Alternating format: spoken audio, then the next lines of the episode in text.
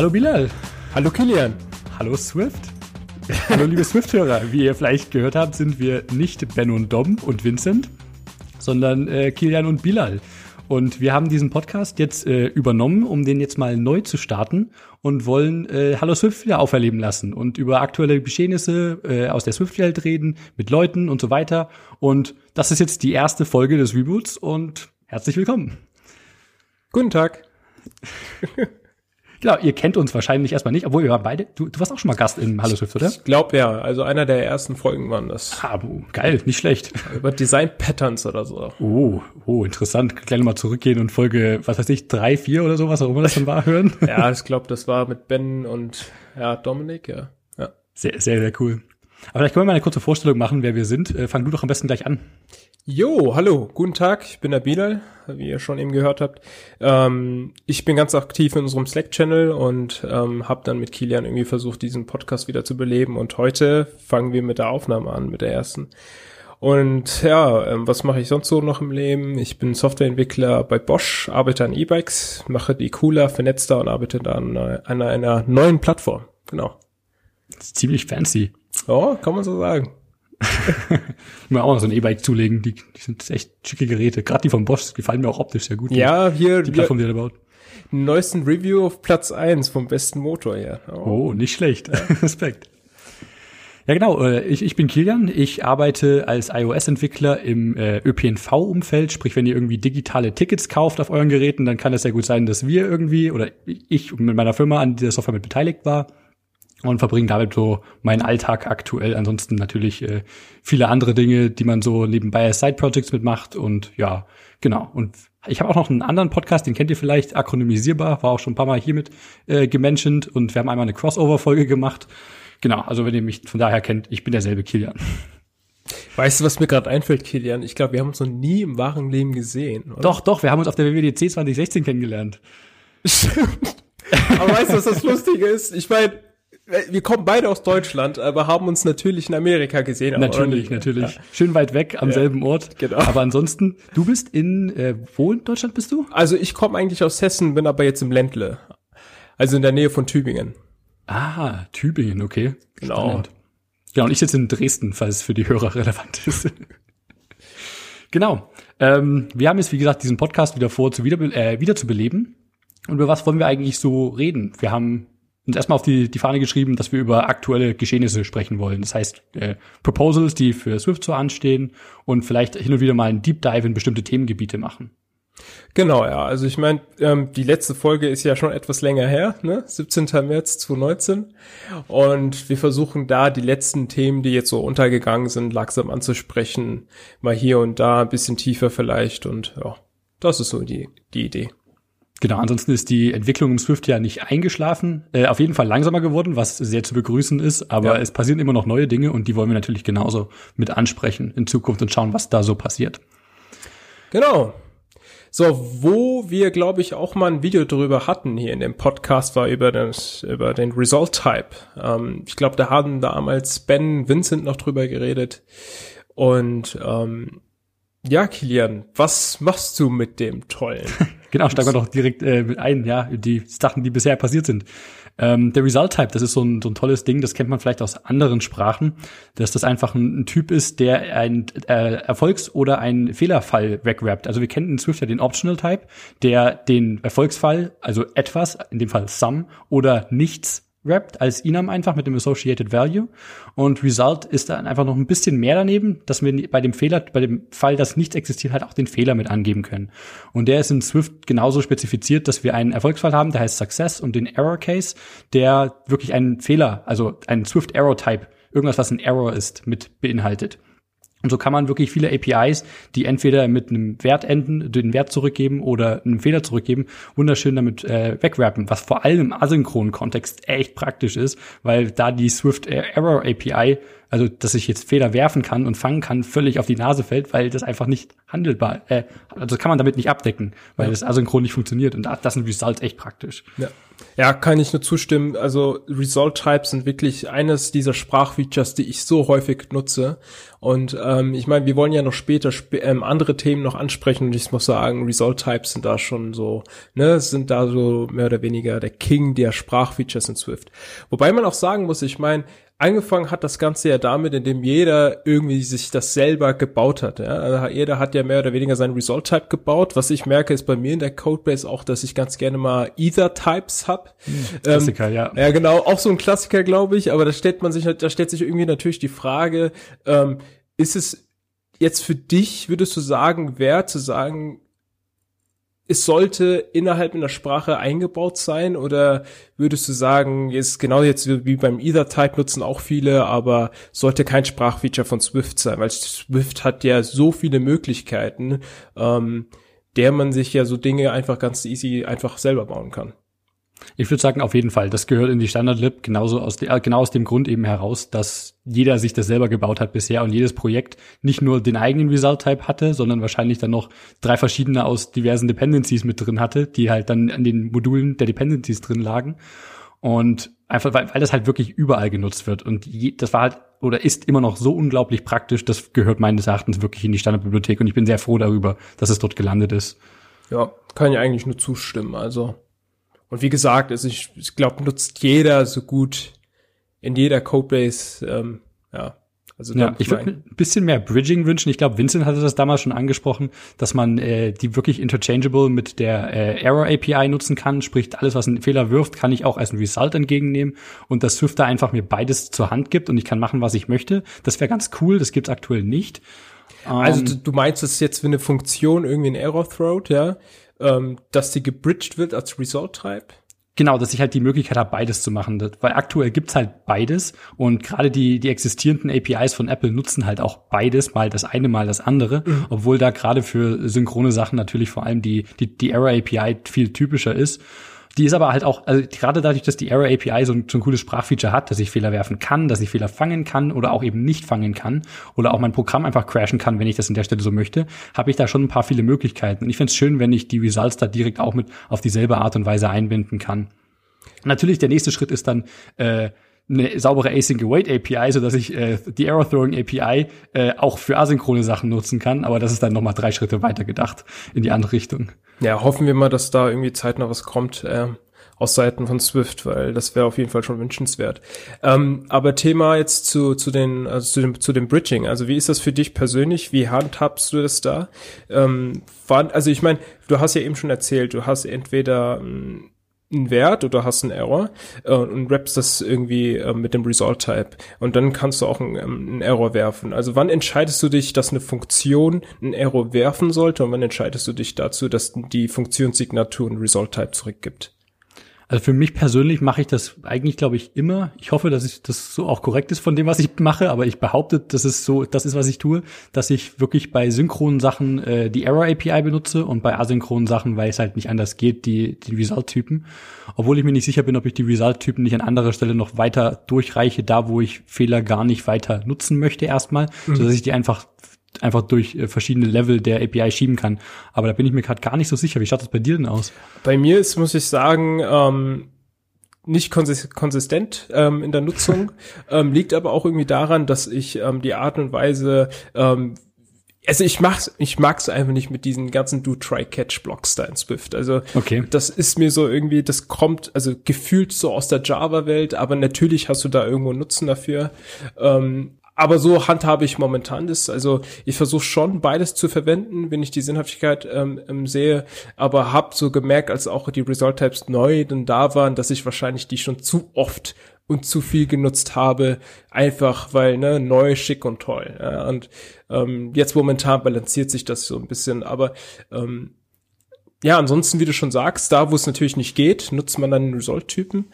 Ähm, ja, aber ansonsten habe ich da keine klaren Regeln und deswegen war ich da Ja, würde mich eigentlich interessieren, was die anderen so sagen würden. Ja, das ist wirklich ganz interessant. Also können uns gerne Feedback schicken, entweder auf Twitter, wie bisher auch äh, bei dem Podcast es schon gang und gäbe war, oder im Swift Slack äh, auf swift.de.slack.com, ähm, wo die ganze Community sich gesammelt hat, wo wir auch sehr aktiv sind. Würden uns freuen, wenn ihr uns da mal schreibt, wie, wie das bei euch so ausschaut. Ja. Genau, was gab es noch so an neuen Features? Wir sind aktuell bei Swift 5.0, ich muss erst mal hier ein bisschen aufholen, aber noch eine andere Sache, glaube ich. Genau, Dynamic Callable gab's da noch. Gen Ach, stimmt, genau. Das mit 4.2 kam, glaube ich, damals Dynamic Member Lookup mit rein.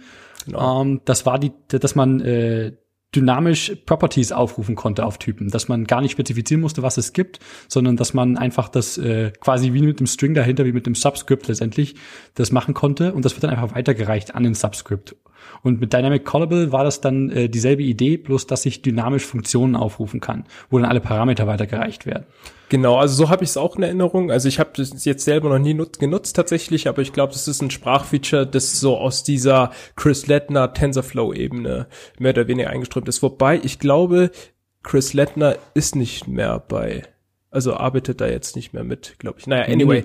Genau, ähm, genau aber, aber, es kommt tatsächlich aus dieser Richtung, damit dann auch ähm, Python-Dependencies ähm, in der Swift-Umgebung ähm, auch genutzt werden können, damit man quasi so Sachen wie NumPy oder so jetzt nicht irgendwie komplett in Swift schreiben muss, sondern ähm, die auch einfach nutzen kann. Genau, für diesen Python-Interop war das auf jeden Fall ein super praktisches Feature, also, weil du sonst halt die ganzen APIs von Python mit definieren musst. Genau. Und ähm, Spaß hier nicht machen. Genau. Ja. Genau. Ansonsten habe ich auch bisher, das glaube ich, noch nie bei irgendwelchen privaten Projekten bisher eingebaut. Dynamic Member Lookup finde ich geil. Für ein paar Rapper-Typen nutze ich das sehr gerne, weil da kannst du zum Beispiel sowas angeben, dass du als dynamischen Member ein Keypath akzeptierst und nicht ein String. Sagen wir so, ich habe hier einen Typen A mhm. und äh, den, den will ich nicht nach außen weiterreichen an meine API, äh, als Teil meiner API. Aber mein Typen B schon und A soll einfach in B enthalten sein. Also B ist einfach ein Wrapper für A, der noch ein bisschen Magie oben drüber legt. Mhm. Aber vielleicht möchte ich äh, die, die API, die Properties von A nach außen einfach weiterreichen und habe keine Lust, die alle nochmal zu definieren in B, um mhm. es einfach weiterzugeben.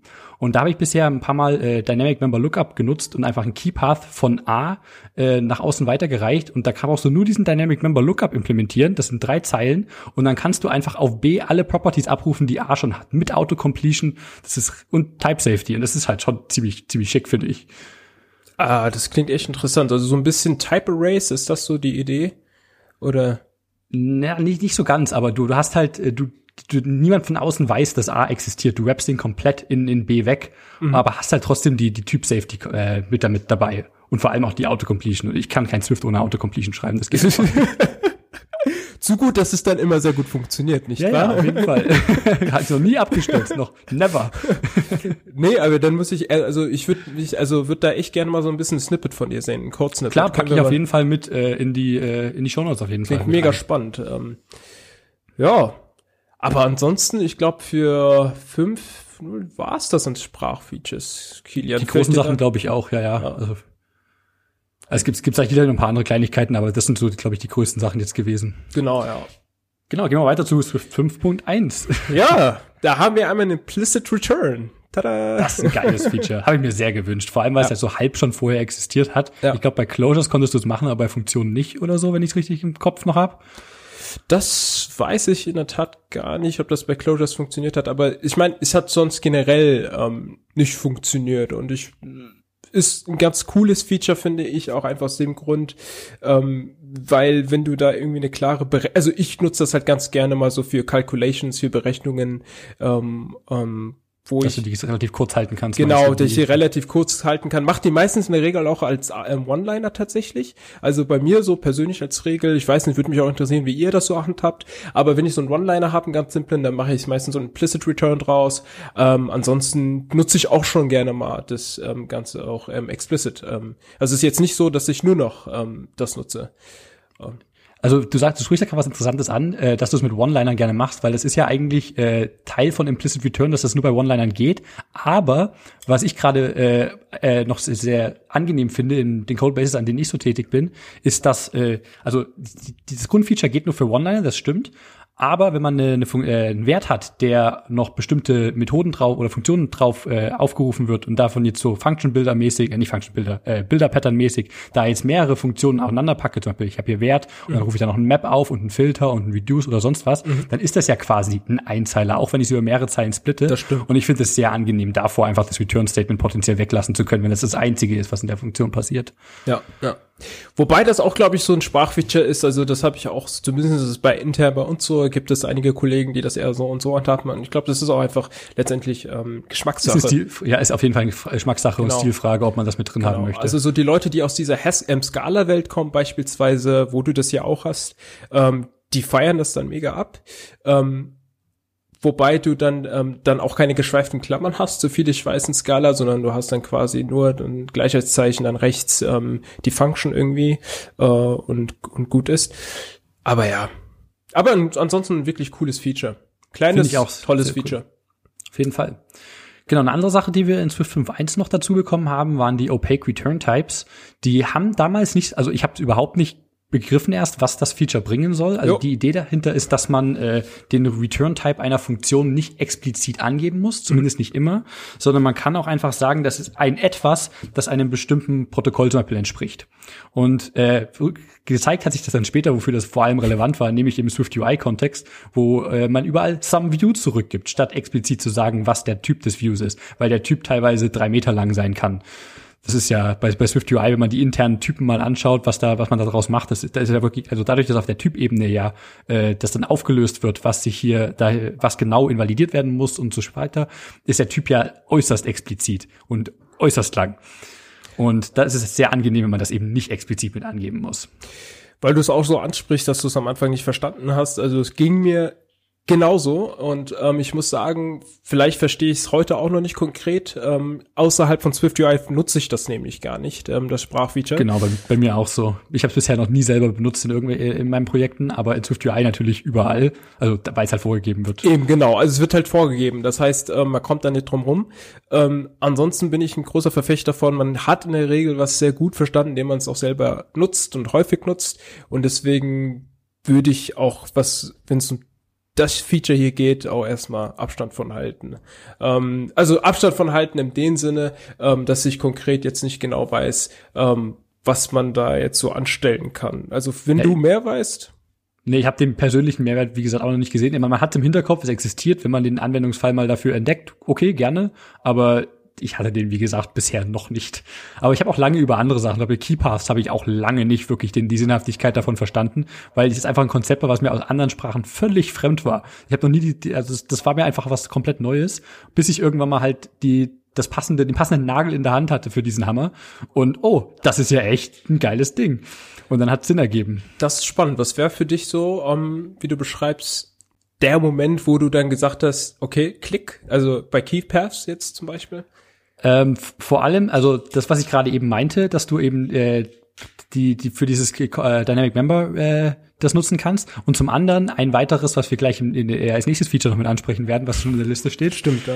Da, da ist es nämlich auch, äh, da hat sich, da versteht man plötzlich, wie, wie Keith, pa äh, Keith Paths als äh, als Pfad in einen Typen, der typsicher ist, der Autocompletion hat, der, der festgelegt ist und vom Compiler gecheckt wird, echt richtig praktisch sein kann. Okay, ja. Genau, würde ich eigentlich sagen, gehen wir mal weiter zu. Das ist nämlich ein Swift 5.2 Feature, Key Path Expressions as Functions. Und da ging es darum, dass ich äh, oftmals Code habe, wie zum Beispiel, ich habe hier eine Liste von äh, Usern. Mhm. Und jetzt möchte ich einfach eine Liste von Usernames haben, weil jeder User auch einen Namen äh, hat. Und da kann ich über die Liste einfach drüber mappen. Und da hat man sehr oft Code geschrieben, wie mit Map, äh, geschwungene Klammer auf, Dollar Punkt, äh, Dollar Null Punkt Name, geschwungene Klammer wieder zu. Um einfach diese Namenattribute rauszuziehen.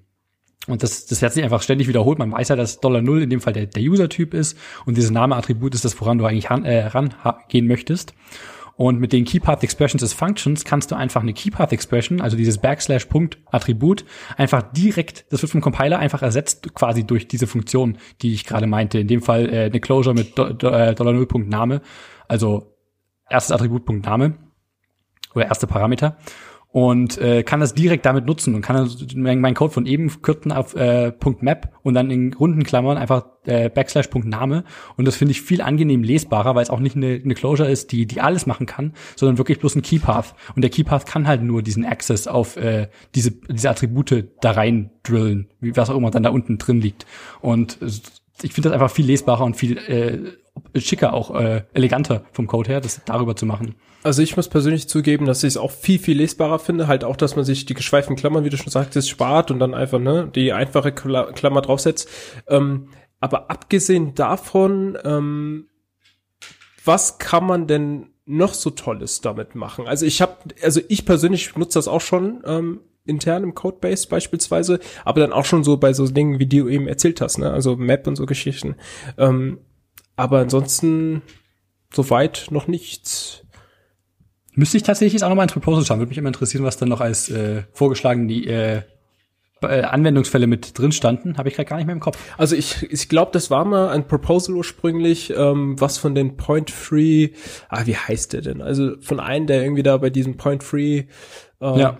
Da irgendwie mitmacht. Und ich glaube, der hat da auch nur gezeigt gehabt, dann mit Map ähm, das Ganze zu ersetzen über diese Standardart und Weise, die man sonst da vornimmt. Aber ja, also ansonsten Du hast recht, das ist der Anwendungsfall, der mir auch gerade einfach nur im Kopf fällt und weiteres habe ich gerade gar nicht parat. Müssen wir nochmal schauen. Vielleicht kann man es an cooleren Stellen auch noch mitnutzen. Genau. Oder an anderen Stellen. Genau. Genau, ein äh, anderes Feature, das es noch gab mit 5.2, was ich persönlich nicht ganz so äh, cool finde, dass das so implementiert wurde, wie es implementiert wurde, ist das äh, Call as Function. Und zwar ging es da darum, dass ich einem Typen eine Funktion geben kann, eine Funktion, die heißt Call as Function, also das ist wirklich der, der Name der Funktion. Und äh, wenn ein Typ diese Funktion hat, dann kann ich den Typen wie eine Funktion handhaben und kann den Typen einfach direkt aufreben, äh, aufrufen. Und die Signatur dieser Funktion, also die Parameter und also die, die Arität und die Parameter, Namen und so weiter ist halt, wird halt genau übernommen von der äh, Call as Function Funktion. Aber ich finde es sehr weird, dass da dieser magische Name so gewählt wurde, der dann einfach drin liegen kann. Und dass der vor allem so heißt, wie er heißt. Und warum, also man, man hätte vielleicht ein bisschen mehr machen müssen, aber Wäre es nicht viel geschickter oder viel sauberer, wenn man irgendwie so ein Callable-Protokoll ins Leben gerufen hätte? Ich meine, so könnte es ja auch aus anderen Sprachen, wie Python zum Beispiel. Ja, ich finde, das fühlt sich auch gar nicht so Swifty an. Also du hast mir das ja, also ich meine, ich kannte das Feature davor ja gar nicht. Du hast mir das ja hier noch vor dem Podcast hier kurz erzählt, was es ist. Und ähm, erstens nutze ich das Feature hier auch nicht. Und zweitens frage ich mich immer noch, ähm, abgesehen von der Python-Welt, die scheinbar da Nutzen, Nutzen dran sieht, ähm, was man damit anfangen soll. Und Ne, das kam, also das Feature explizit kam jetzt aus der TensorFlow-Szene. Die ja. wollten das eben, um äh, da die APIs dementsprechend schicker zu gestalten. Ich muss gestehen, ich, du hast bedeutend mehr Ahnung von Machine Learning als ich, äh, um ein Vielfaches. Und äh, die hatten da, ich, ich weiß gar nicht mehr, wie die Typen heißen, äh, müsste ich aber auch nochmal nachschauen. Die wollten die eben direkt wie fun funktioniert, ob das jetzt direkt die Tensoren waren oder irgendwas anderes, die sie da durch die Kante schieben wollten und wie Funktionen aufrufen oder irgendwas anderes, habe ich jetzt nicht mehr im Kopf. Aber das ist hier eigentlich bloß ein bisschen so ein taktischer Zucker, der da drüber liegt. Vielmehr ist das ja nicht. Und den Namen finde ich absolut schrecklich. Genau. Call as Function. Und da frage ich mich halt echt, warum sowas ein Sprachfeature ist, ehrlich gesagt. Also ja, das, ja. das verstehe ich. Aber gut. Ähm, ja, so, so ist das Leben. Ja, nee, haben wir jetzt drin. Jetzt, jetzt ist es da. Genau. jetzt wird es nicht mehr deprecated, weil jetzt würde man ja Code kaputt machen. Und Source Breaking Changes gibt's ja nicht mehr, wie man bei jedem Update lernt, wenn die App nicht mehr baut. Aber es sind ja andere Dinge. Es sind ja eigentlich wirklich nicht Sprachdinge, die kaputt gehen, sondern äh, Foundation APIs, die umbenannt werden oder so oder minimal umstrukturiert werden. Aber naja, ich finde es immer witzig, wenn es so heißt, von wegen, ja, Source Breaking Changes gibt's nicht. Ach ja, Xcode Update. Geil, dann werde ich wohl heute die ganzen Morgen damit verbringen, dass die App wieder Ja, ja, ah, ja, das ist schrecklich, ja. Oh. Naja.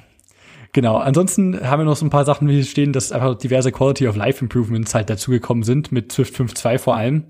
Und was ich ein riesen tolles Feature fand, waren die neuen Improved Diagnostics, das, die verbesserten Fehlermeldungen, die bessere äh, äh, Diagnostics Engine. Ich meine, wir kennen es wahrscheinlich, aus, wenn ihr schon mal was mit äh, Swift UI gemacht habt, die Fehlermeldungen waren besonders. ja, ja, das kann man wohl so sagen. Ey. Von wegen, der Compiler hat keine Ahnung und zeigt dir hier Zeile 5 rot und nach viel hin und her äh, versuchen merkst du, dass in Zeile 10 äh, du dich äh, vertippt hast und ein Attribut nicht existiert und wenn du das wieder rausgelöscht hast, hey, es geht alles. Ähm, ist seitdem eigentlich die Compile-Time deiner Meinung nach gestiegen? Also steigt da die Komplexität da auch irgendwie mit oder hast du da keine Unterschiede gemerkt? Nee, also an der Compile-Time hat sich, glaube ich, nichts geändert. Also wenn, dann ist sie äh, besser geworden seitdem, aber ich wüsste jetzt auch ehrlich gesagt nicht, was an großen Features da, äh, da dazu gekommen wäre, okay. was, was die, die Baustelle mit angeht. Ich meine, das ist ja ein ewiges Ding. Man ist ja nie glücklich, bis man Command B drückt und es einfach instant fertig ist. Ja, stimmt. Aber das, das wird einfach nicht passieren. Ja, Vielleicht mit Quantenrechnern, wer weiß. Vielleicht kann der Compiler dann absehen, was, oder du musst den Code gar nicht mehr schreiben, genau. Dein Machine Learning Model hat schon erkannt, was du vorhast und hat es gestern Abend schon gebaut, bevor du überhaupt die Idee Ja, ja. Genau, ansonsten kam mit 5.2 noch ein geiles Feature, was, was mir sehr am Herzen liegt, weil ich das als äh, bei meinem Internship hauptsächlich mitentwickelt habe. Also das war das, wo ich mit äh, dran saß und das ist der neue Dependency Resolver für den Swift Package Manager. Nice. Und der ist jetzt stable mit drin. Das heißt, wenn du äh, Swift PM nutzt, beziehungsweise wenn du Swift Packages baust und die Dependencies haben, dann läuft der Code von mir auf deinem Rechner. Das fühlt sich doch toll an, oder? Das fühlt sich schon geil an, muss ich sagen. Aber weißt du, was interessant ist? Ich meine, es ist ja ein Open Source Projekt, ja. Also da hätte man ja theoretisch selber da irgendwie mal mit tüfteln können, äh, aber da fehlt die auch. Zeit irgendwie. Kann man auf jeden Fall machen. Also ich habe es persönlich jetzt leider nicht mehr weitergemacht, nachdem das Internship, vorbei war, weil ich einfach nicht mehr dazu gekommen bin. Aber die, das Zeug ist Open Source. Der Swift Package Manager ist Open Source. Da kann man auf jeden Fall, also kleinere Fixes, wenn irgendwas offensichtlich kaputt ist, kann man auf jeden Fall PRs öffnen und die werden auch äh, gemerged. Genauso kann man natürlich auch Proposals stellen äh, oder Proposals anfangen zu implementieren und sich mit den äh, Maintainern absprechen. Und gerade Ankit ist, glaube ich, sehr glücklich darüber, wenn Leute da auch mit ihm Arbeit abnehmen. Also es gibt ja den auch den Swift PM Slack, der ist ja öffentlich und da kann man auch auf jeden Fall mit den Leuten ins Gespräch kommen. Swift PM hat einen Slack-Channel. Es, es gibt einen eigenen Swift PM Slack, der ist auf, muss ich mal schauen. Aber nicht für, also ist das tatsächlich auch von Apple dann, dass da Apple Devs mit drin sind oder ist Ja, ja, also die Maintainer von von Swift, Swift Package Manager sind da mit drin. Das ist ja cool. Genau, und da kann man auf jeden Fall äh, Hilfe bekommen, beziehungsweise auch äh, Fragen stellen und äh, anbieten, mitzuarbeiten und schauen, was so an wichtigen Sachen, die vielleicht grad, sich gerade keiner Zeit hat, sich darum zu kümmern, was da offen ist, wo man sich da einbringen möchte. Also das kann ich wärmstens empfehlen. Ansonsten ist das natürlich auf, auf GitHub offen und da kann man auch einfach mal reinschauen. Kannst du ja vielleicht gerne mal auch dann in den Notes packen. Auf jeden also Fall. Also es würde mich auch auf jeden Fall interessieren. Wusste ich nämlich gar nicht, dass es existiert. Genau. Das waren, glaube ich, so die, die größten Swift-Features, die seitdem so passiert sind. Also seit der letzten Podcast-Folge war jetzt unser Maßstab, unsere, ja. unsere Metrik hier. Ja, aber wie du schon sagtest, gell, also die Veränderungen sind nicht mehr so dynamisch wie zu den Anfangszeiten, ähm, aber es ist definitiv zu begrüßen, ehrlich gesagt. Ne? Also genau, also es ist schön, dass die Sprache stabiler wird, dass sie abgerundeter wird, dass man viel mehr damit äh, tun kann. Also ja. ein bisschen mehr Batteries included wäre stellenweise vielleicht nicht verkehrt, an anderen Stellen vielleicht äh, sehr verkehrt, beziehungsweise unangenehm, dass manche Dinge äh, mit so drin gelandet sind, wie sie sind, aber da können wir, glaube ich, in zukünftigen Folgen auch nochmal weiter drauf einstellen. Ja. Ich habe ja auch bisher zwei Swift-Rant-Folgen, wenn ich das richtig im Archiv gesehen habe. Da kann man auch irgendwann sicherlich noch eine dritte mit dazu packen. Aber ansonsten gibt es ja noch bald Swift 5.3. Ähm. Genau, stimmt. Äh, ist ja jetzt schon äh, in der Mache, sicherlich. Äh, Hoffentlich. Vieles an Features sieht man, genau. Vieles an Features sieht man ja, äh, die, die schon so implementiert werden. Was so der große Fokus ist, weiß ich gerade gar nicht. Äh, früher war es immer lange dieses Thema ABI Stability, bis das irgendwann da war. Also ansonsten eine Sache, die ich halt noch weiß, die mit 5.3 kommen wird, sind äh, Resources äh, in Swift Package Manager, dass ich jetzt auch wirklich Ressourcen äh, in den Package mit reinlegen kann. Und äh, ob das Bilder oder Lokalisierungsdaten oder Storyboards potenziell sind, kann ich halt auch in den Package dann endlich legen und kann die dann auch mit meiner Dependency verteilen. Und das ist schon echt richtig cool. Ja, du hast ja irgendwie vor ein, zwei Wochen, glaube ich, war das in den Swift.de Channel geshared, ey, ich habe Luftsprünge gemacht, weil das war echt so ein Feature, wo ich darauf gewartet habe. Also ich habe selber mich noch oh nie, oh ja. bis heute auch noch nicht so ganz viel mit Swift PM beschäftigt. Ähm, auch das noch fehlt nie, halt wirklich. Ah, ja, genau, es, es fehlen halt so viele Sachen. Also wir benutzen intern beispielsweise in manchen Stellen CocoaPods und manchen Stellen Cartage.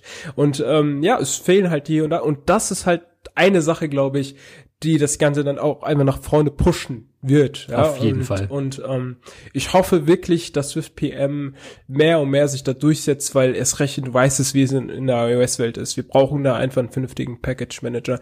Ähm, Wobei natürlich man streiten kann, ich meine, warum braucht man da einen? Wir haben doch viele, man kann sich doch aussuchen, was man, aber äh, also ich meine, so ein First ähm, Class Citizen irgendwie Package Manager, ne, von, von der Apple Community, von der Apple wäre schon cool.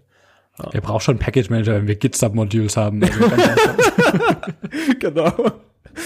Nee, ich meine, CocoaPods gibt's ja nicht grundlos, genauso gibt's Carthage nicht grundlos. Ja, ja. Ähm, aber gerade nichts von beiden ist in Xcode integriert. Und Swift Package Manager ist eben mittlerweile in Xcode integriert. So sieht's aus. Und das ist einfach so unglaublich wertvoll. Ich ja. nutze die Packages überall in Privatprojekten, aber auf Arbeit komme ich einfach nicht dazu, unsere Dependencies, die unsere internen Dependencies umzuziehen, weil die einfach auf am Ressourcensupport hängen bleiben. Das geht nicht anders. Die müssen damit äh, klarkommen. Und ich freue mich so auf Swift 5.3, wenn ich das dann äh, umbauen kann und den größeren PR mal irgendwo mit dazwischen schiebe und dann, dann läuft das. Und dann haben wir die Swift-Packages und dann, ah, alles geil. Ja. Nee, das ist cool. Man braucht, also man braucht tatsächlich auch auf der Arbeit da immer so Leute, die da so dahinter sind, ne? Und diese neuen Sprachfeatures dann auch irgendwie direkt an, im Anwenden. Also ich meine, ihr müsstet wahrscheinlich jetzt nicht auf Swift PM adaptieren, weil es läuft nee, ja überhaupt ne? nicht. Ja, mit CocoaPods läuft das ganz gut bei uns. Genau. Aber, also was heißt ganz gut? Es geht halt stellenweise ein bisschen schmerzhaft aber es geht, es, auf jeden Fall. Genau, es geht halt, ne? Und äh, das ist halt das, ne, immer. Und naja. Also es wird spannend. Also ich bin wirklich da ähm, sau krass interessiert, was da noch auf uns zukommt bezüglich Swift PM und hoffe, da genau wie du dann auch einen Pull Request intern zu machen und da äh, alles schön reinzupacken.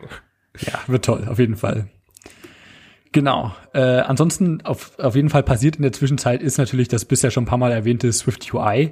Ist jetzt äh, natürlich ein Riesending gewesen für, für Swift, vor allem, äh, also nicht unbedingt für Swift selbst, sondern mehr so für die, die typischen, äh, äh also die, die Apple-Plattform, ob das jetzt macOS, iOS, tvOS, watchOS ist. Da ist es halt echt ein, ein Riesenfeature und unglaublich ein tolles äh, Projekt, was aktuell noch ein bisschen in den Kinderschuhen steckt, aber ich hoffe sehr auf die upcoming äh, DubDub, dass da noch äh, viel gemacht wurde und sich äh, viele neue Features verstecken dann. Aber da werden wir auf jeden Fall mal eine Deep Dive Folge zu machen zu Swift UI, da bin ich äh, fest von überzeugt. Ja, also wirklich Swift UI, das war so, als es dann released wurde, beziehungsweise announced wurde auf der WWDC letztes Jahr, das war auch schon echt eine, also einfach eine, eine, eine krasse Sache. Ähm, wir intern nutzen das jetzt auch schon, also nicht professionell, sondern ich meine, man kann es ja in kleinen Stellen adoptieren. Wir benutzen auf jeden Fall. den Preview, ne? also ähm, schreiben, versuchen ähm, UI-Code ähm, zu schreiben, aber dann den Preview irgendwie zu nutzen und ähm, ich bin da, also hoffe da, dass es dann, also es geht einfach in die richtige Richtung, meiner Meinung nach, was das angeht. Ja. Das ist übrigens ein recht little-known Feature, was du gerade meintest, dass du die Xcode Previews, die ja für Swift UI kamen, auch für bestehenden UI-Kit-Code nutzen kannst. Genau. Und das ist echt richtig, richtig cool. Das sollte man weiter in die Welt verbreiten, weil es so viel angenehmer ist, ja. als die App zu bauen, in das Menü zu navigieren, ja. schauen, ob das jetzt passt. Nein, okay, dann nochmal den Wert um drei ändern und oh. So sieht's ja. aus. Und deswegen, also man kann bei seinem UI, bei, der, bei seiner UI-Kit-Implementierung bleiben und kann trotzdem langsam und sicher diese Swift UI-Welt ähm, umarmen ja, und bracen. Ähm, wie weit das funktioniert, indem man Swift UI-Komponenten wirklich nutzt und so, das weiß ich gar nicht. Wie gesagt, wir nutzen da nur die Preview. Also nicht, dass man da jetzt irgendwie was falsch versteht. was wir jetzt auf Arbeit gemacht haben, ist, äh, wir haben so in unseren Apps äh, ein Developer-Menü drin, das du öffnen kannst in Debug-Builds, damit du einfach mal mit Parametern rumspielen kannst, die relevant sind. Und dieses Developer-Menü haben wir jetzt in Swift UI neu gebaut. Und da das ja eh nur in Debug-Builds relevant ist, auf unseren Geräten, auf unseren Testgeräten, ist es halt überhaupt kein Problem, sowas in Swift UI zu bauen, weil wir immer noch äh, iOS 12 supporten können für unsere Endkunden. Aber da Swift UI schon mal ausprobieren können und schauen, ob das äh, sich gut integrieren lässt, unsere bestehende Architektur, wie sich das so äh, da, dort einfindet und da einfach schon mal mit äh, in dem Kontext unserer App Erfahrungen mitsammeln. Genau, also das versuche ich auch gerade zu machen. Ich bin selber ja bei uns intern im Interface-Team und arbeite so an drahtlosen Geschichten wie BLE und so. Und da würde ich halt gerne mal bald eine Dev-App ähm, einfach die, ne, so ein Modul dann einfach dementsprechend testet und so weiter. Und für sowas ist es einfach toll. Und da kann man schon mal anfangen, ähm, sich das Ganze anzuschauen. Auf jeden Fall, genau. Jo, das waren so die, die neuen Swift-Dinge erstmal, die so seit der letzten Folge passiert sind. Wir haben noch so ein paar Sachen, die wir als einfach als aktuelle News, halbwegs aktuell zumindest, äh, noch auf die Liste geschrieben haben. Eine Sache, die noch recht cool war, die vor kurzem rauskam, ist ein Package, äh, ein Swift-Package namens Standard Library Preview. Das ist direkt in der GitHub-Org von Apple zu finden. Die Idee dahinter ist, dass man äh, neue Features, die für Swift kommen sollen, die Teil der Standardbibliothek werden sollen, wo Proposals geschrieben wurden, die schon implementiert wurden, die aber erstmal ausprobieren möchte, ob die wirklich so sinnvoll sind, ob die API gut designt ist, ob man die wirklich praktikabel so nutzen kann, dass man die noch nicht direkt in die Standardbibliothek integriert, sondern erstmal in dieses Paket der Standard Library Preview. Und dieses Paket kann ich dann in meinem Code mit reinziehen als Dependency und kann das einfach mal ausprobieren, kann schauen, ob ich damit glücklich bin. Äh, das kann sein, dass es dann noch ein paar Mal kaputt geht, wenn man dann merkt, dass die API noch nicht so, so sinnvoll ist, dann wird die halt dann ein bisschen äh, äh, evolved über die Zeit. Und wenn es dann wirklich passt, dann schiebt man das halt danach in die Standardbibliothek rüber. Finde ich eine sehr angenehme Sache, dass man nicht Testcode in der Standardbibliothek hat, der halt für immer mit den APIs so festbleiben will, muss, weil man keine Source-Breaking Changes haben will. Ist eine, eine coole Idee, finde ich auf jeden Fall. Definitiv. Also man lernt da immer was dazu, sehe ich gerade, wenn man einen Podcast mit dir betreibt. Also ich, das habe ich auch noch nicht mitbekommen, aber finde das echt eine tolle Sache. Ist aber auch noch relativ klein. Also ist aktuell nur ein, äh, eine Sache drin implementiert und ich meine. Ja, ich schau gerade. Ich schau gerade auch parallel. Es ist auch eine relativ, also ein relativ frisches Projekt auch, ne?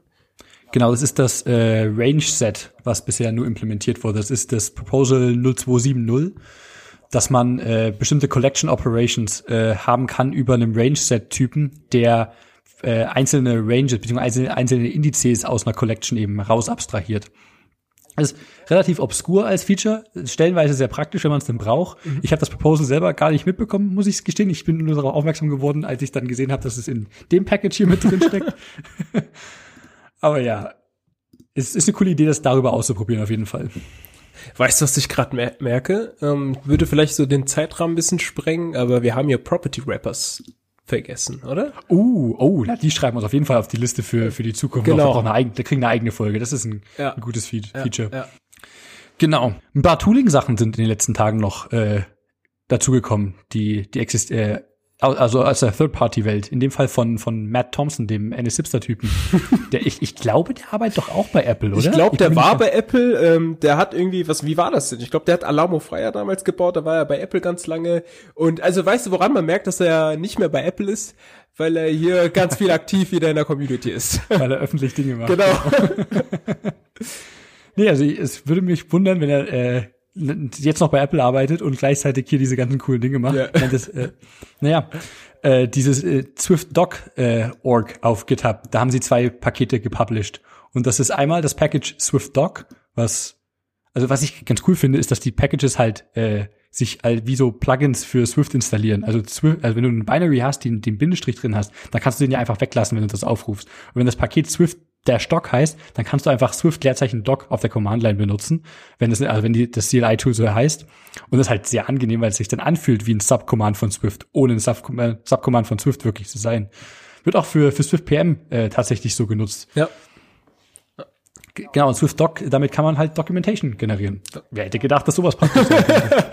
Ja, also ich habe das irgendwie, wo war das? Ich glaube, ich habe das auf Twitter gesehen, als er das geshared hat und war dann auch erstmal direkt natürlich begeistert.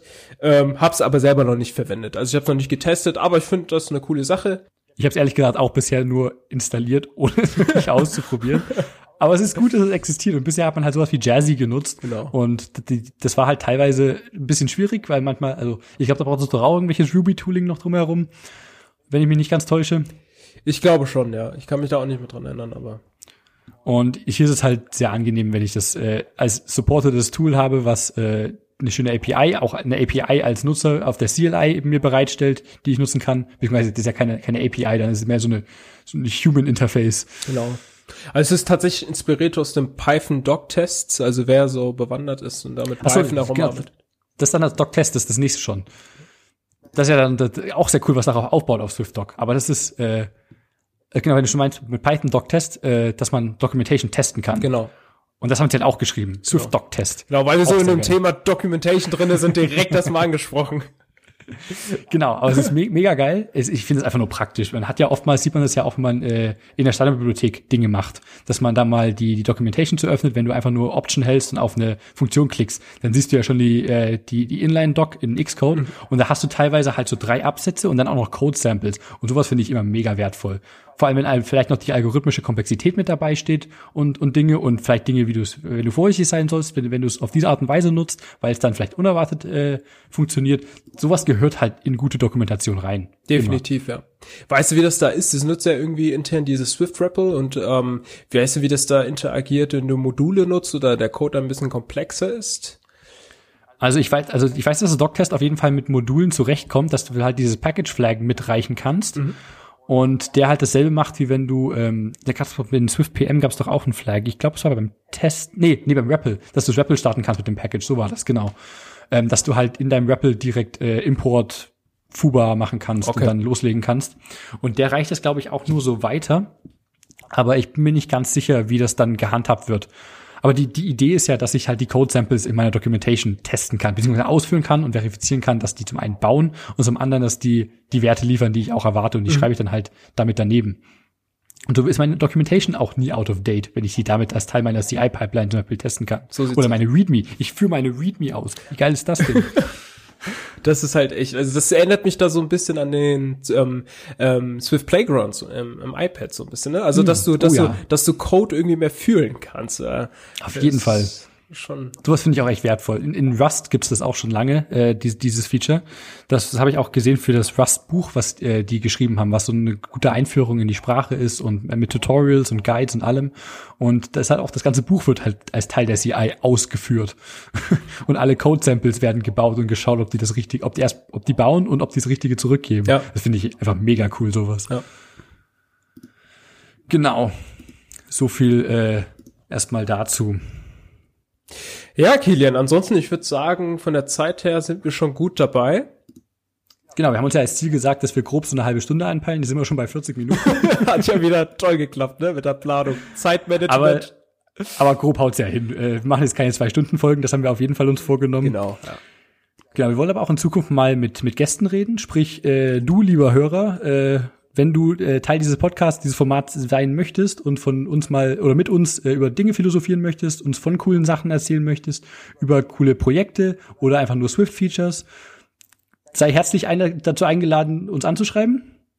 Und wir suchen uns auf jeden Fall auch Leute aus der Community, die wir für bestimmte Themen mal äh, interviewen wollen, beziehungsweise einfach mit denen drüber labern wollen. Und da schauen wir mal, wie wir das dann für die Zukunft äh, eben mitmachen. Genau.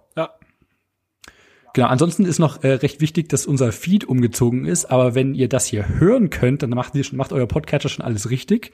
Falls nicht, dann, dann, dann hm. aber das kriegen wir hin. genau, wollen wir noch schnell zu unseren Picks übergehen? Ja, da haben wir, ja, willst du da mal anfangen, Kilian, mit dem Na ersten? Klar, dann dann, dann fange ich doch an. Ich habe mir äh, ein äh, Projekt rausgesucht, also äh, von, von Paul Hudson. Den kennen wir ja aus der Swift-Welt, vor allem auf seiner Seite hackingwithswift.com. Und der hat ein äh, kleines macOS-Programm geschrieben, das heißt Control Room. Und ist einfach so eine, äh, leider gibt's in der README keinen Screenshot davon, aber das muss man auch äh, mal runterladen und selber bauen. Aber das ist eine wunderschöne kleine GUI, um den Simulator zu steuern auf macOS. Und äh, da einfach mal Sachen machen wie, ähm, also alles, was SimCTL kann, die die Zeit einstellen, beziehungsweise äh, die Location des Simulators einstellen, obwohl das nicht ganz so ein dokumentiertes SimCTL-Feature ist, aber, oder SimControl, aber es geht halt trotzdem. Und das ist halt sehr angenehm, oder wenn ich auf die äh, Verzeichnisse der äh, Simulatoren zugreifen möchte oder was auch immer. Und ich habe halt eine sehr angenehme GUI dafür und ich bin ein Mensch, der mag GUIs. GUIs sind toll und, und das ist eine echt angenehme, schöne GUI. Und es ist sogar in Swift UI geschrieben, was toll ist für eine macOS-App, finde ich.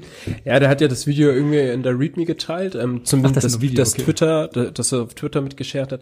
Aber also als ich das das erste Mal gesehen habe, ähm, habe ich ja erstmal nicht gecheckt, ähm, dass es jetzt ein, ein, Projekt von ihm ist. Da dachte ich mir, was ist das das nächste Xcode-Update? Ah, geil wär's gewesen, genau. das war leider dann am Ende nicht so. Aber hey, cooles, cooles Feature. Ähm, aber hey, jetzt in der neuesten Xcode-Version haben wir wenigstens die Möglichkeit, den Simulator ähm, so ein bisschen zu resizen und ähm, den Home-Button zu touchen. Also da passiert scheinbar auch ein bisschen Stimmt, was. wir haben diese schicke Toolbar jetzt mit dran. Das finde ich echt genau, angenehm. Genau, ja. Was sind du denn noch rausgesucht als Pick? Für mich, ähm, genau, ja, ich habe den Swift Argument Parser raus, ähm, rausgesucht. Und das ist ja etwas, was du schon eben erzählt hast, was, was, was, was ähm, bei SwiftPM auch schon verwendet wird. Und ähm, Genau, also es ist ja hier, äh, um äh, Argumente auf der Command-Line zu parsen, oder? Ja, genau. Genau, ja. Das, das, das Ding ist das. Genau, also ich habe, ähm, also es gibt ja wirklich eine große Community um, um Swift herum, die gerne ähm, Skripte schreiben mit Swift. Ähm, oh ja. Ähm, ich glaube, du gehörst da auch dazu. Oh ja. Und dafür ist es natürlich toll, gell? Und ähm, deswegen habe ich mit rausgesucht. Ähm, ich bin da eher so der Typ, der immer noch auf ähm, Ruby oder Python setzt, wenn es um sowas geht. Ähm, aber ähm, also mit den Geschichten geht es definitiv in die richtige Richtung, dass es auch dann einfach mehr Spaß macht, ähm, mit Swift ähm, auch einfach Skripte zu schreiben. Genau, man muss ja auch kein, kein Skript sein, kann ja auch wirklich eine, eine full-blown CLI für, für sonst was sein. Genau, ja. Aber das ist einfach echt wichtig, finde ich, wenn man so eine, ein Package hat oder eine, eine Bibliothek hat, die einem da das, das, das Ekelhafte des Argumente auseinanderfriemelt abnimmt und mir das äh, einfach äh, hier dann verschiedene Options, das ist auch sehr schön mit den Property-Wrappern gemacht, äh, dass ich da Flags, Options und Argumente spezifizieren kann und habe dann einfach eine, eine schicke API äh, Oberfläche für, äh, also auf dieser Bibliothek und kann meine CLI so bauen mit einzelnen Commands, wie ich das eben machen möchte. Ich habe übrigens interessanterweise die letzten Tage für diesen Podcast hier ein kleines Swift CLI Tool geschrieben, das den RSS Feed generiert, weil unser Static Site Generator Hugo das nicht kann für einen Podcast Feed. Das ist eine Swift CLI, die das jetzt macht und die nutzt auch den Argument Parser. Das ist ja cool. Also den habe ich nämlich noch nicht verwendet. Ähm, wie gesagt, ich bin da eher noch so auf Python und Ruby, aber ähm, ich sag mal so, also ich glaube, die Leute, die da auch in dieser ganzen Backend Swift Welt drinne sind, ähm, sehen da wahrscheinlich einen riesen Nutzen dafür auch, um automatisiert irgendwelche Dinge auszuführen. Ähm, ich mag generell schicke CLIs. CLIs sind toll. Ja. Ich mag auch GUIs. GUIs sind auch super, aber das CLI ist auch eine Form von ja, ich wollte ich wollte ich wollte ich wollte schon eben sagen, du hast vorhin gesagt UI und dann CLI. Also ich kenne meistens nur Typen, die entweder das eine oder das andere ähm, abfeiern. Aber ich bin ich bin ein Freund von beiden, solange es gut gut und sinnvoll durchdacht ist. Wahrscheinlich ähm, eine UI, die dann ein CLI-Tool nutzt. Ne? Also iTerm ist doch irgendwie beides. genau, die UI ist der Terminal Emulator. Genau. genau. Ja, dann äh, würde ich sagen, sind wir auch schon gut zum Ende gekommen für die heutige Folge. Äh, vielen Dank, liebe Zuhörer, dass ihr am Ball geblieben seid, dass ihr anscheinend Swift, äh, Hallo Swift immer noch abonniert habt in eurem Podcast. auch als das so lange, auch, obwohl so lange keine Folge kam. Und wir freuen uns auf die Zukunft mit euch und mit euch zusammen hier einen coolen deutschen Swift Community Podcast auf die Beine zu stellen. Genau, und ansonsten, wir haben auch einen Swift ähm, ähm Slack-Channel, ne? einen, einen deutschen Swift-Channel, den scheren wir dann auch einfach mal, da könnt ihr gerne auch mal reinschauen. Genau, Link ist in den Show Notes. Besucht uns da, wenn ihr nicht eh schon dort seid. Genau. Stimmt. Ja, dann danke fürs Zuhören und bis zum nächsten Mal. Alles klar, bis zum nächsten Mal, Leute. Tschüss.